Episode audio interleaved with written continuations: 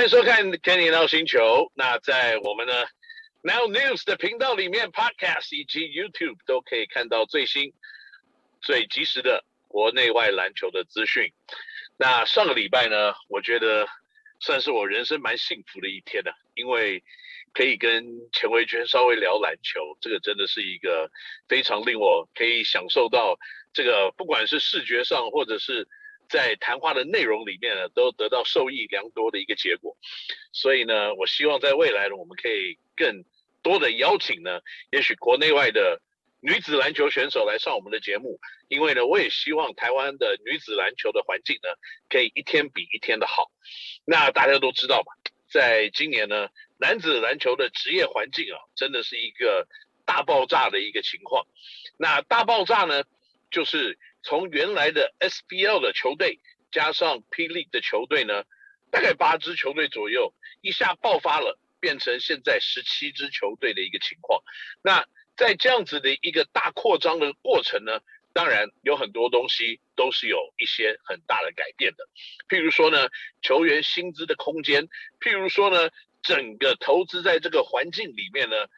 的资金，都是有明显的往上推的一个情况。我做一个比喻好了，如果一个新的职业球队呢，要放五千万的资产，或者是呢，他的 starting capital，就是他的一开始投资进入的财这个金额呢，是在五千万左右的话呢，那今年如果多了，我想看，一个、两个、三个、四个、五五支球队的话呢，哦，六支球队的话呢，那可能就要多出。哇，那我数学突然变得不太好，因为金额太大了，六五三十啊，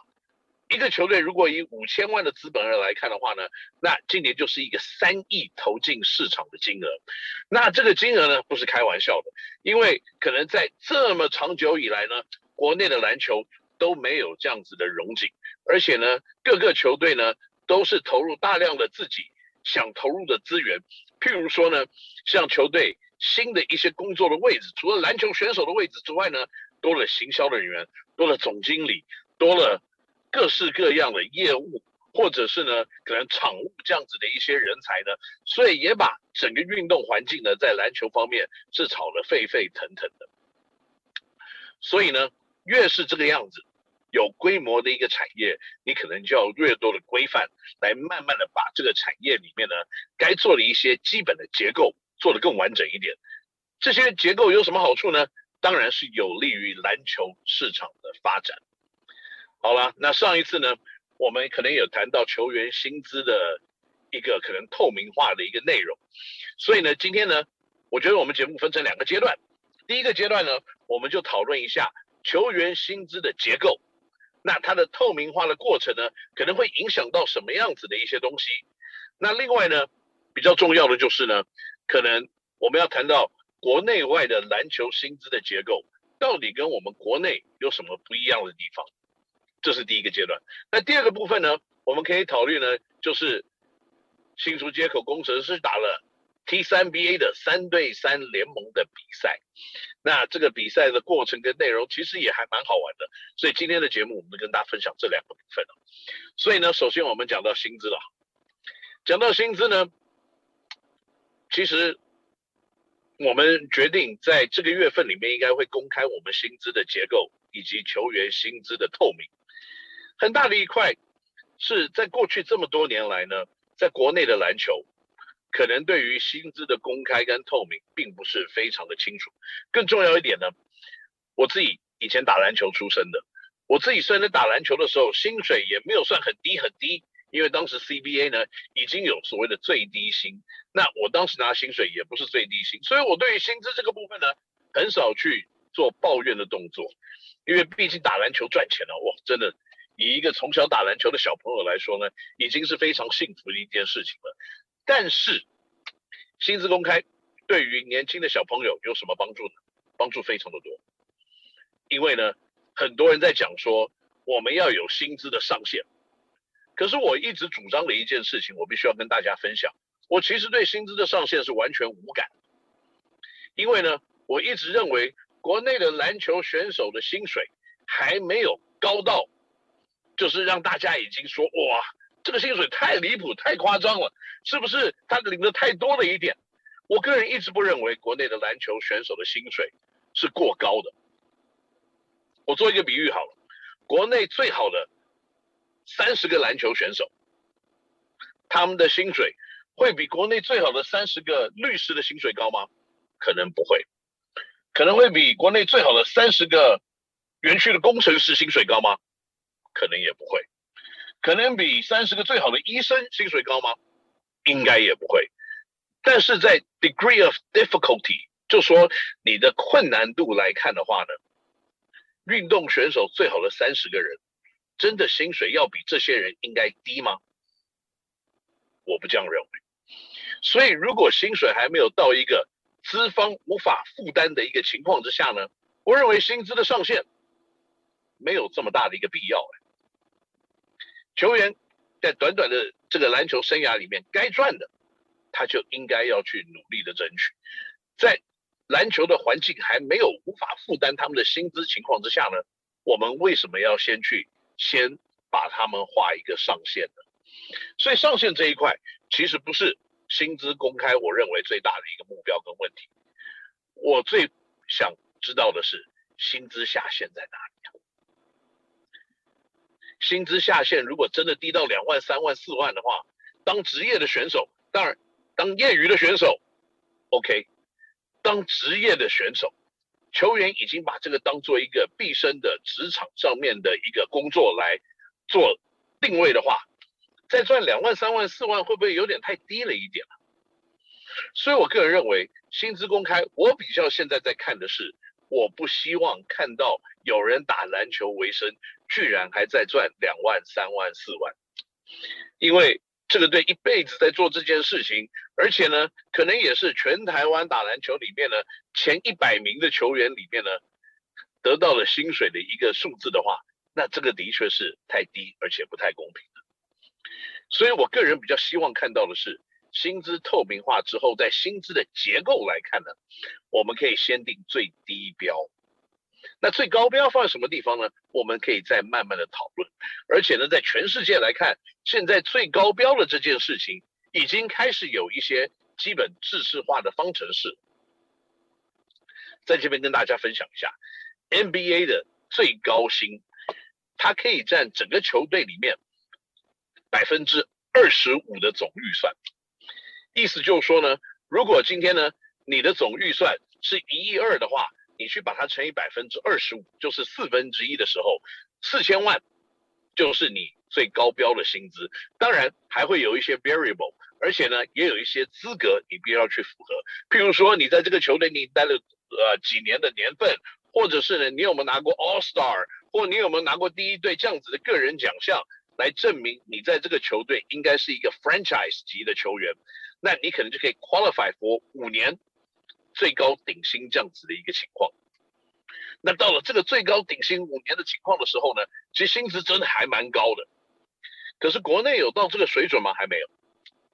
那我们看看对岸的 CBA 好了，在今年呢，他们也开始了新的薪资的规划。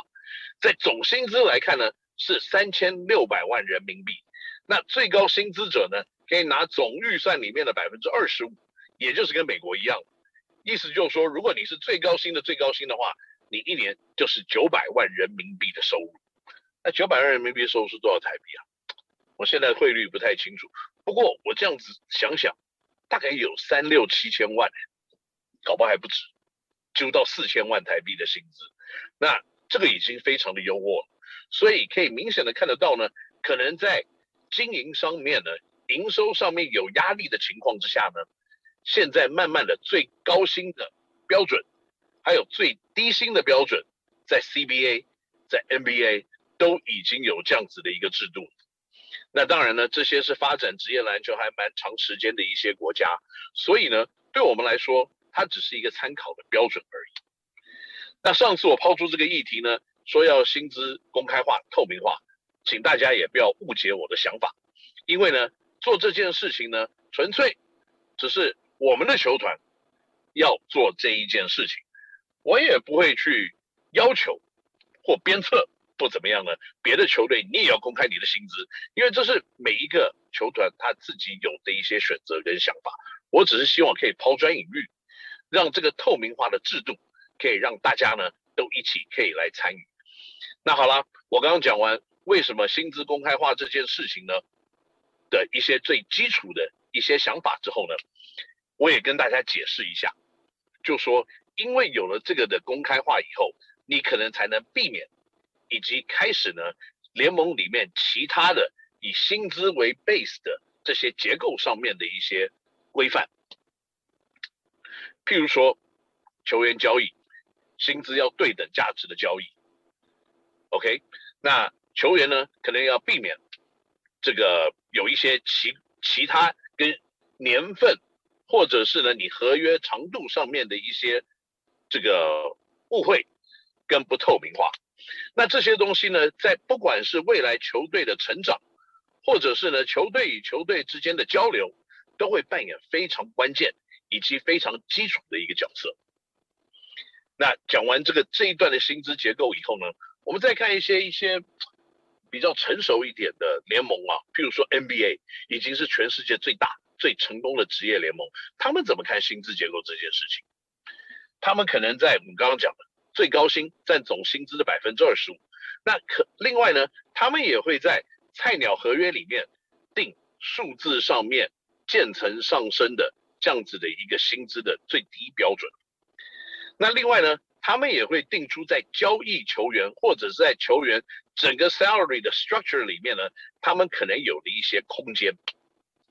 所以呢，这些东西都必须要以可能，譬如说他们有了所谓的薪资年的最低收入的结构，还有呢，光是它的很多的 exception 里面呢，它就可以定位。你如果已经有一个这个到了上限的情况之下呢，你再经过选秀，选秀可以给你多少的 exception 的空间，或者是呢，你的中产可以给你多少的一个薪资的空间，或者是呢，你交易完了以后，你可以保留你的老将可能在里面有什么样子薪资的空间，所以各式各样的 exception 呢，可以让你整个薪资结构里面呢，可以插入不同的选手进来，以不同的年份的选手。我还是可以超过薪资上限，而且加入这个球队的。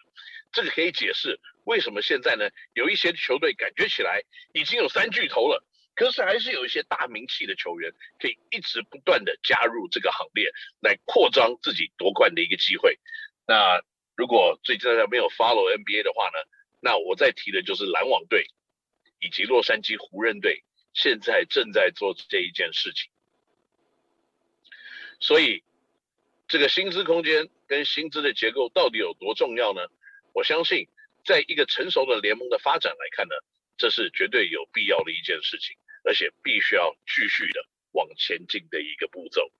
那至于呢，也有人提到球员工会啊，球员工会，我觉得呢，这个绝对不是我们资方该有的想法。那非常的高兴呢，有一些劳方的球员呢，可以开始跳出来。讲球员工会这一件事情，但是球员工会跟薪资的透明化有任何一个直接的关联吗？我必须要跟大家来说，应该是没有。球员工会呢，组织起来是为了所有球员的共同的福利，而去跟资方来做一些互相的沟通。那其中包括呢，可能总金额的薪资来投入到球员薪资这一块来看呢。应该是要有一个更成熟，而且更使可以执行的一个方程式，